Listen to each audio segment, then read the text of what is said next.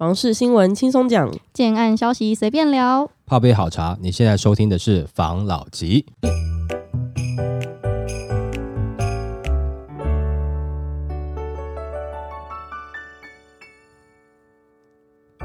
关心你的房事幸福，我是房老吉。我是大院子。我是茶汤会，我们今天要来聊，大家都知道买房子一定要先评估一下自己的能力嘛。专家都会说，哦，你应该要用三三三法则，不知道大家有没有听过？就是去讲你要怎么分配你的这个收支比。就看到一个关于这个新闻，想说来跟大家分享一下。买房还在三三三法则，醒醒吧，现实是残酷的。谈到买房各门派心法，你一定听过三三三法则。不少专家建议购屋族把每个月的薪资收入分为三等份，其中三分之一缴纳房贷，另外的三分之一作为日常生活支出，再来最后的三分之一是拿来储蓄，以备不时之需。那换言之，将每个月缴纳的房贷金额控制在月薪的三分之一左右，是最安全的财务方案。那从理想面来看，三三三法则确实是最稳定跟最保守的购物计划。但如果以现实面来说，谨守三三三法则，顺利买房圆梦的机会高吗？根据内政部发布最新的房贷负担率统计资料显示，二零二二年第三季全国房贷负担率平均值为四十点五十五 percent，不仅较同年的第二季上升约零点九三个百分点，更创下了历史新高纪录。房贷负担率的计算公式为中位数住宅价格贷款月摊还额除以中位数月加户可支配所得。那用白话来说，就是每个家庭每月缴纳的房贷金额占可支配所得的比率。如果按三三三法则，那就是房贷负担率要控制在三十三点三十三 percent 以下最为适宜。但是，当我们摊开全国各县市房贷负担率，却发现绝大部分的县市都已经爆表，超过三十三点三十三 percent，其中台北市更高达六十七点零七 percent，这就指着北市的家庭需要动用六成七的所得去付房贷。至于低于三十三点三三 percent 的县市，只有剩台东县、桃园市、新竹市、云林县、屏东县、嘉义市、嘉义县、基隆市等八个县市。预计到了二零二三年，低于这个数值的县市，应该只会剩下云林县、屏东县、嘉义市、嘉义县、基隆市等五个县市。那也就是说，大部分的县市买房申办房贷的民众早就已经舍弃了三三三法则。专家也认为，形势比人强，眼下想买房又不想要动之过多的薪资，似乎已成为不切实际的幻想。必须有舍才有得。更实际的做法是把原本三三三法则中的三分之一的储蓄部分金额挪移到缴纳房贷，提供每月偿还能力来达到买房的目标。但如果想要坚守三三三法则的人，是否就与买房无缘呢？其实也不见得。如果申办三十五年或四十年期的房贷方案，也可以大大幅降低每月还款的负担，手头上也能存到一笔小钱。只是四十年期的房贷总利息比较高，房贷族可以视自身的情况择优办理。今天会分享这个，是因为我有很多科技业的朋友都在新竹的科学园区上班。基本上在新竹的科学园区，除非你是一线呐，或是比较大的厂，不然你要遵循三三三法则有点难的。除非你买到比较远一点的地方，没有那么黄金的地段的话，那可能还有机会。之前就在聊的时候，他们就说他们也没有急着买房，就是去做一个资产的配比，部分钱投股市，然后想用股市的获利来做买房基金。现在的股市没有之前那种随随便便出来都是少年股神的这个状况对，了。之前是猪站在风口上，猪也会飞嘛。对然后现在是一群猪站在那边嘛，对，它还是猪。没错，开玩笑，开玩笑。他们就有一点懊悔，没有先在前几年就买下他们想要买的房子，因为现在已经都涨到一个不是那么好下手了。我就有在跟他们讨论四十年房贷的事情，四十年房贷也要看状况，因为有些银行的贷款它是四十年房贷你可以贷，只是你必须是特定职业，不含科技也是军工教，才有办法贷四十年的房贷。四十年房贷你要贷的话，还有一个条件，就是你的年龄不能超过三十五岁，如果超过三十五岁，你也是没办法贷的。那在现在这个房市的循环下面呢、价格已经炒上去了，但是房市比较冷嘛。如果你还想要再多存你的股金，再等几年的话，可能就没办法贷四十年的。就是我就都跟他们说，要在自己去斟酌一下。其实我觉得银行也是有点问题的，像我们这种人，好像与四十年房贷完全无缘嘛。他应该去换个角度思考嘛。像我这样的年纪的，照理来讲，应该可以贷两个四十年的房贷啊。为什么？你把我年龄除以二，不就在三十五岁以下吗？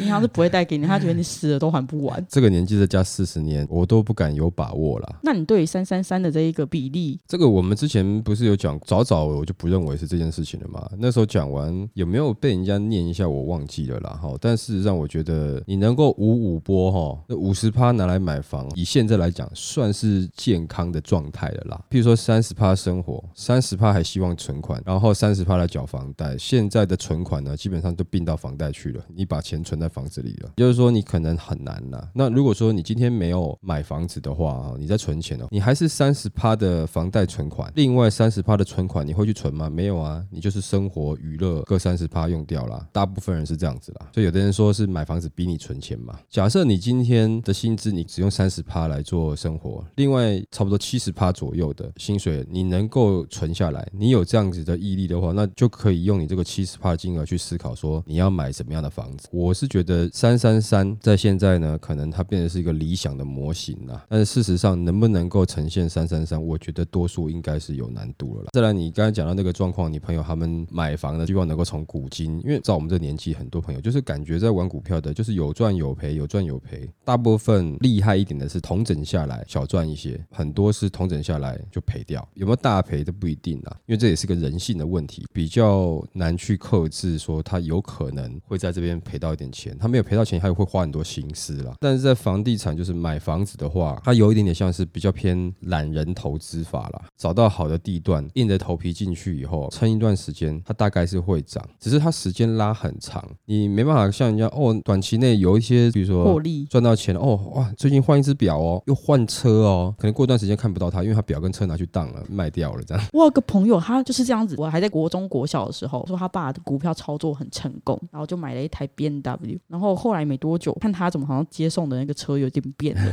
然后他就说他爸后来股票就是失手，B N W 就卖掉了，连家里房子都卖掉，然后搬到别的县市去住了。这是很有可能的。我先讲，就是说这个都关系到人性啊，因为其实我相信有很多人在玩股票也是很聪明，而且尤其当他给股票意见的时候，他在分析的时候，他都可以很冷静，不受影响，可以给出很正确的判断，跟人家讲。但他自己下去操作的时候，那个是跟人性的折磨啦。通常很多其实是很厉害，他专业股票操盘手的时候，我觉得失败的比例较多啦，或者是说白做工的比例较多啦。那但是房子比较不一样啦，就是说房地产不要是恶意炒作的啦。他讲啊，这个应该可以买，买下去之后，因为他也没办法大量的购买，一定还是有限度啦。然后他也没办法太短时间的炒作。那等到时间过完以后，你会发现好像同样的人他去买房地产，好像他自己没有赔到很多，他好像是会赚的。以比例来看，好像这样比较多。不是说因为他懂房地产的人更厉害，如果你把它当成是投资品来看的话，因为它时间拉的比较长，而且很多东西你看得到，在这过程中你也可以比较好的去抑制你人性然后短期操作的劣势，要成功的几率比较高一点点啦。说实在话了，那是产品的属性不一样，而不是懂房地产教人投资房地产，然后自己投资房地产的真的比较厉害，因为他会赚，而是懂股市这种他可能就没那么厉害。不是不是，只是说属性不太一样。你刚刚有提到一个，就是说呃，是不是要这个时间买去背比较高的利息？如果说四十年房贷的话，我的想法是这样：如果说你的资格是真的有机会可以符合四十年房贷的，或者三十年房贷的，当然尽量去争取。为什么这样讲呢？有的人会骂说啊，你就明明知道贷款利息多拖个十年或二十年，我会花比较多的钱呢，是不是出来帮建商洗地？又要骂我了，我就心痛。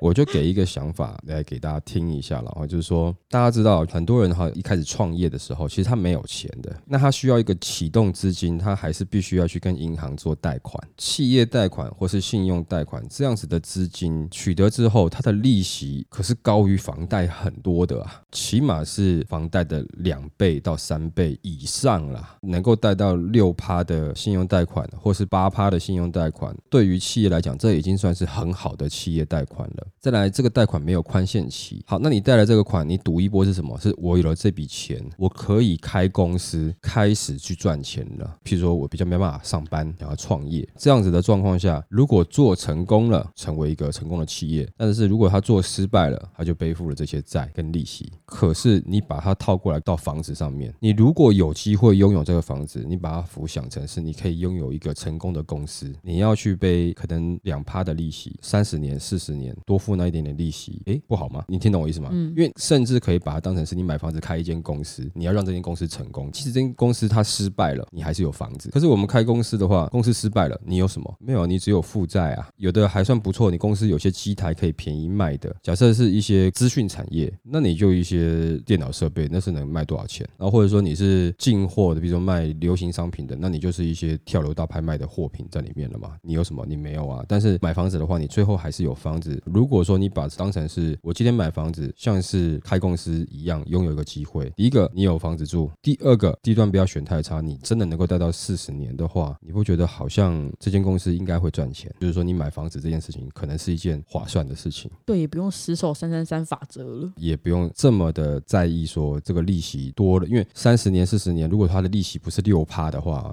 两趴，那我想应该差距没那么大。因为重点是你每个月付不付得出来了。我这个房贷四十年要付多久？付完我都几岁了？当你过了那一个门槛的时候，你房子你买下去以后，你觉得说我可能没有要把这四十年付完，呃，我可能住个十年、十五年，我可能要卖了。卖了的时候，我还有一个价差可以赚。然后呢，我可以往在周遭一点点小一点平数的两房，夫妻两住，那小孩子去别的地方住啊，这是有可能的。你不要觉得你真的会去付完这四十年，但有的人会这样觉得，我买我一定要付到完了。其实多数现在的人哦，大概住到十五年，他就会有考虑换屋了，甚至有的连十五年都不到，十年准备要换屋因为他可能会在房子售价 CP 值最高的时候把它卖出去，获利更好，然后他选择下一个他可以进场并且自住跟投资同时获得到的这种产品去入住。但我也没有教唆你，只是说跟大家分享，越来越多人的思维已经是这样子了。对于理财思维，我觉得没有所谓比较强比较弱，但是有比较符合主流跟不符合主流。如果说主流很多人是这样在玩的话，那某一些的理财模式，它可能就会相对的较为弱势一点点而已。嗯，好不好？来下一则。房市热络的新竹有屋主竟愿意降价近三百万卖房。新竹地区因为竹科的产业加持，再加上前两年的低利率、货币宽松政策，不少热钱流入房地产，以及原物料和营建成本的上升，这几年的房价暴涨的程度已经不是新鲜事了。近年短短几年的时间，预售案从单价三字头飙到六到七字头，不少屋主在十几年前就在新竹买了房子，如今房产的价值都增加了不少，也有。部分要卖房的屋主也愿意有不小幅度的让利，就有房仲的专家表示，近期就有一个客户要卖房，最后成交的价格比他原本开价少了近三百万元。新竹市金华区、竹北高铁特区等房市热区，不少预售案单价从几年前三字头飙升到现在的六七字头。那再加上可开发土地稀缺，又有竹科产业效应，都增添了新竹房市热度跟发展。那专家指出，新竹市东区金华带的商业土地就。有建商以大手笔买下，单凭成交价格来到了两百万元。新竹现在不少住宅用地，目前一平的价码来到六七十万，而且在竹科易住及外地工作者与在地民众的购物需求，都使新竹房市买气一周有。那房产价值也提升很多。以竹市东区光复路几个知名的社区来说，十几年前新成屋的时候，三房加车位的产品大概只要一千出头，多数五十到六十的较大平数，现在成交价都来到了。两千五、两千六万元左右，甚至交易总价更高的也有，实价登录都有揭露。那专家也指出，这些社区的两房加车位产品，在十多年前总价仅五百多万元，现在都已经涨到一千万了，涨幅确实惊人。新竹市除了竹科，还有工研院、清大跟交大，还有小学、国中、高中都有，文教气息浓。新竹县市政府也开辟了新道路，从竹北可以方便连通到竹科园区，都跟便利当地工作的族群。此外，私立的幼儿园也设立非常的多，可见新竹不少收入颇高者愿意生小孩，也愿意给予孩子更好的教育资源，都使得新竹的整体发展跟房市有很大的变化。而去年下半年开始，房市买气下滑，但新竹地区仍有不少的自住客有买房需求，也有屋主愿意让利。近期就有一个屋主手上拥有数间房产，想要卖掉其中一户屋龄约三十五年电梯大楼三房产品，没有车位，原本屋主开价一千五百八十万，后来还在双方议价之下，屋主也愿意让利，最后以一千三百万成交，屋主降价了两百八十万元。专家指出，这个社区的三房产品三十多年前总价落在四到五百万，屋主以破千万的价格卖出，仍然有不少的获利，都可见新竹房市房产的增值空间以及自住客购物需求的情况。现在一些屋主又愿意让利，买方可以积极的看屋跟出价。我看到这个新闻的时候，我就想说，降三百万怎么可能？就是我就是抱着一个质疑的。态度在看这个新闻。后来看到最后面，我才发现降三百万也赚蛮多的。这个降三百万，他只是少赚而已啦。在这也是其中一个屋主的表现，没办法代表整个市场的状况了。可能是希望说大家都可以看一看杀杀价嘛，因为最近市场愿意出价给中介，让中介跟屋主谈的这些人可能比较少了。哎，大家来啊，想要买的话跟我讲啊，我去帮你谈谈看啊，去帮你杀价杀看看啊。同样的这样的状况，中介也可能会去分析给屋主听。反正你都已经住那么久了，那你就是多赚少赚的问题嘛。那你少赚，你现在就赚得到啊啊！万一之后房市不好，或者说中共打来了等等之类的，那不是更难赚？而且你现在的房子很受欢迎的哦。你看你房子现在已经三十岁了，开始走下坡了，你会不会担心这个房子嫁不掉？如果你要卖的话，一些这样的说法跟屋主沟通嘛。但是这个也不是说在框屋主啦，那事实上也是嘛，就是你已经三三十年的房子了，过了三十，我看这个房子应该就已经在走下坡了嘛，屋况啦哈，或者说它未来的价格有可能慢慢往下走了嘛，它未来的价格就不会像现在那么好嘛，它卖的最好的黄金交叉的时间点，可能已经稍微过了一点点，毕竟已经三几年了，降价一点点来卖还合理吧？相较之前比，你已经赚多少回来了？那这样算一算，可能这些屋主就会愿意接受嘛？问题是三十年的房子到底有多少人要？这个是值得思考的。为什么呢？没有错，你可能在三十年之前，你的公设比是绝对低的，逃生梯的规定还没有那么严格，对于建筑的一些要求哈，你可能不知道，因为三十年之前还没有经历过九二一大地震的，会不会导致一些旧房子在不管是逃生啦，或是建筑的强度上呢，有一些问题？重点是现在不知道，那哪一家建商盖的，你还要得到当时的施工资料吗？施工的履历吗？应该都不可考，不可能。那个时候没有人在做建筑履历嘛，然后他施工的过程哦，甚至搞不好那个建设公司没有在盖了。以我对新主人的了解，可能不会是一个非常主流的市场，因为他们对于这个工程的不管是用料啦、细节啦、规格啦等等的哦，因为毕竟理工科居多嘛，那种数据特别看得懂嘛，对于这些东西不太会妥协啦。那些妥协的是不是已经退无可退？就跟你在台北买那种老屋来翻新的意思有点像。有可能像刚刚讲的，你说老屋翻新，他是不是某些想要做投资调整一下，然后租给别人，他自己没有要住的？有可能呢。像刚刚讲说，园区人他也重视他的下一代，竹科的人疼小朋友的状况，大家都知道了啦。不是金竹竹北在地的，你也知道他们对于小朋友的不管是教育、人身安全各项东西特别的在意。像这样子的房子，管理员都没有的这样的问题，以竹科人他们上班的时间的生态，大概简单想，他应该不会是主流的产品啦。有些人会要啦。听到这个消息，也不要觉得说太好了，以后我这边看房子，我就先以三百万来杀价这样子，可能是有那么点难度啦。毕竟条件差很多啦。你现在要的规格跟刚刚那个案子能够呈现的规格有一些差别，所以说朝三百万去杀，我觉得也许会失望，但是也不乏这是一个考虑的方向。如果说对于这样的东西你不介意，或者是你可以赋予它更多新的你的生活上面便利性，譬如说我就不喜欢被警卫打扰，跟进来的时候还要跟警卫哎点个头聊天，我不想没有警卫没关系，因为我自己本身也是一个黑带的高手。再来就是说呃，小朋友出入，虽然说你会觉得哎有点担心，但是你只是想让他体验一下你小时候的生活，让他早点可以自立自强。我没有在酸呢哈，我这不是在酸哈，就是说你也许有这样的思维，那这个产品就符合你。但我觉得现在这个产品不会是主客的主流产品了啊，所以这个听听看啦，不具价格上面的参考价值，但具备什么呢？现在市场是希望你去杀杀看，中介也会愿意去帮你谈看看，不像之前你没有就没有了，很多人抢着要。目前市场呈现的氛围啦，OK，来下一则。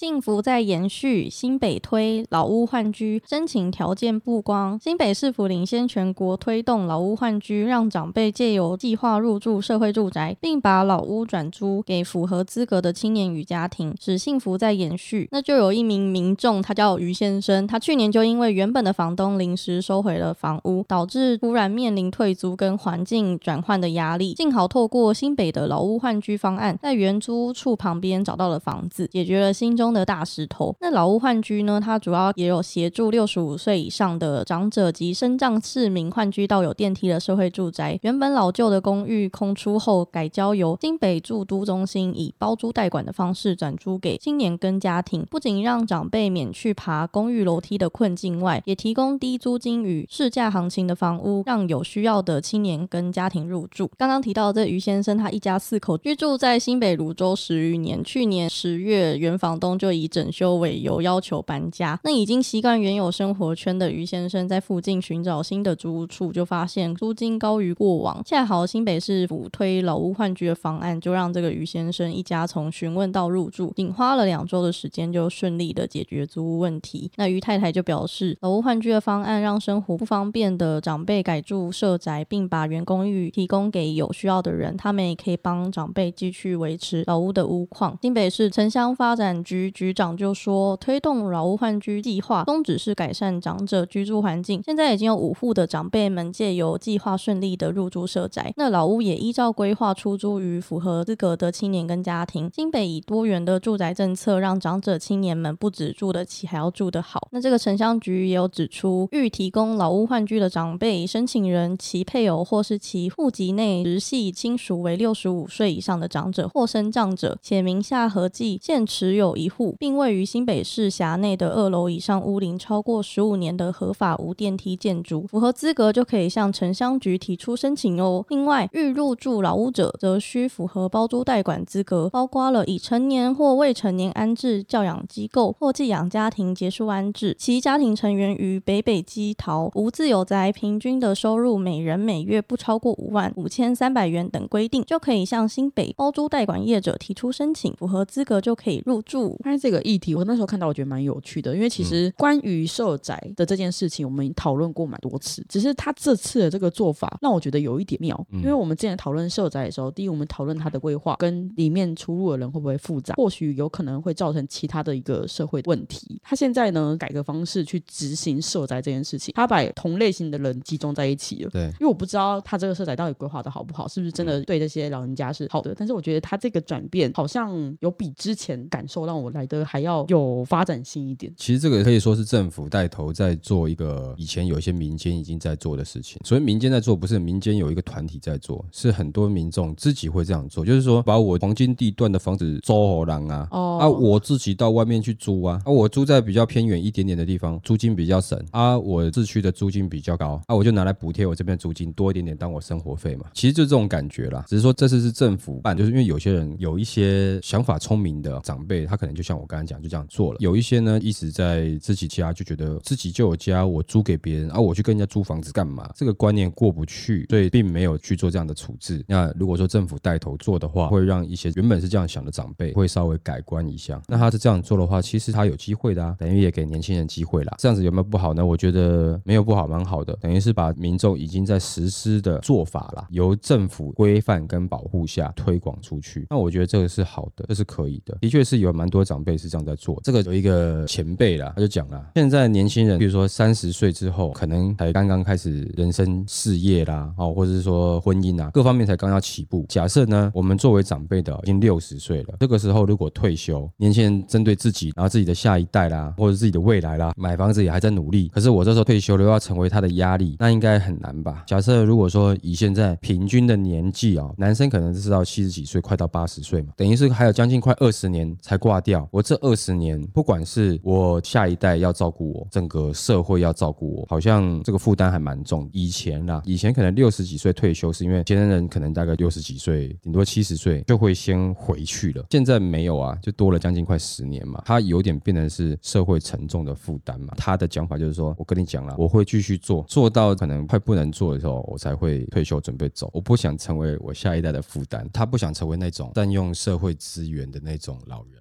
啊，但听起来感觉很心酸呐。但是的确，他观念也让我感觉，如果是我的话，我可能也不会这么早退休了。如果说今天要退休的话，假设你可以用这样的做法，你原本在比较好地段房子的租金，可以稍微在远一点点的地方租房子，中间还多一些生活费出来，也许就不会成为让人家觉得好像是负担。不是现在很多人都是强调不婚不生嘛？对，我就知道他们就是一群好朋友，就约好以后老了之后要郊区盖别墅，大家可以住在一起。现在可以不用自己盖别墅了，他他们可以一起搬到政府盖好的房子里面，然后就可以收租过活，多嗯快活啊！有这样子的理想蛮好的啦。但是我们回到这个新闻内容，像这样的做法的话，也许即使是在别的地方租房子住，但是你可能还会有多一点点的租金收入。租金收入呢，也许会让你变得不是完全没有收入的长辈啦。但是你在租房子的时候，可能还是要注意一下租的这个区域啊，跟地方啊，是不是对于你后来医疗的资源啊，或者说医疗资源的路上，是不是还算方便啊？然后可能你会损失掉一些些你原本习惯的生活技能，比如说下楼的话，就是有传统市场没有了啊，你往外面一圈退的话，可能他的生活技能就没有这么的好。但是这其实也是可以花点时间去习惯跟接受的啦。到年纪大了以后，可能你要习惯的事情、挑战新的东西是越来越多了。为什么？比如说家里的小孩长大都不在家了，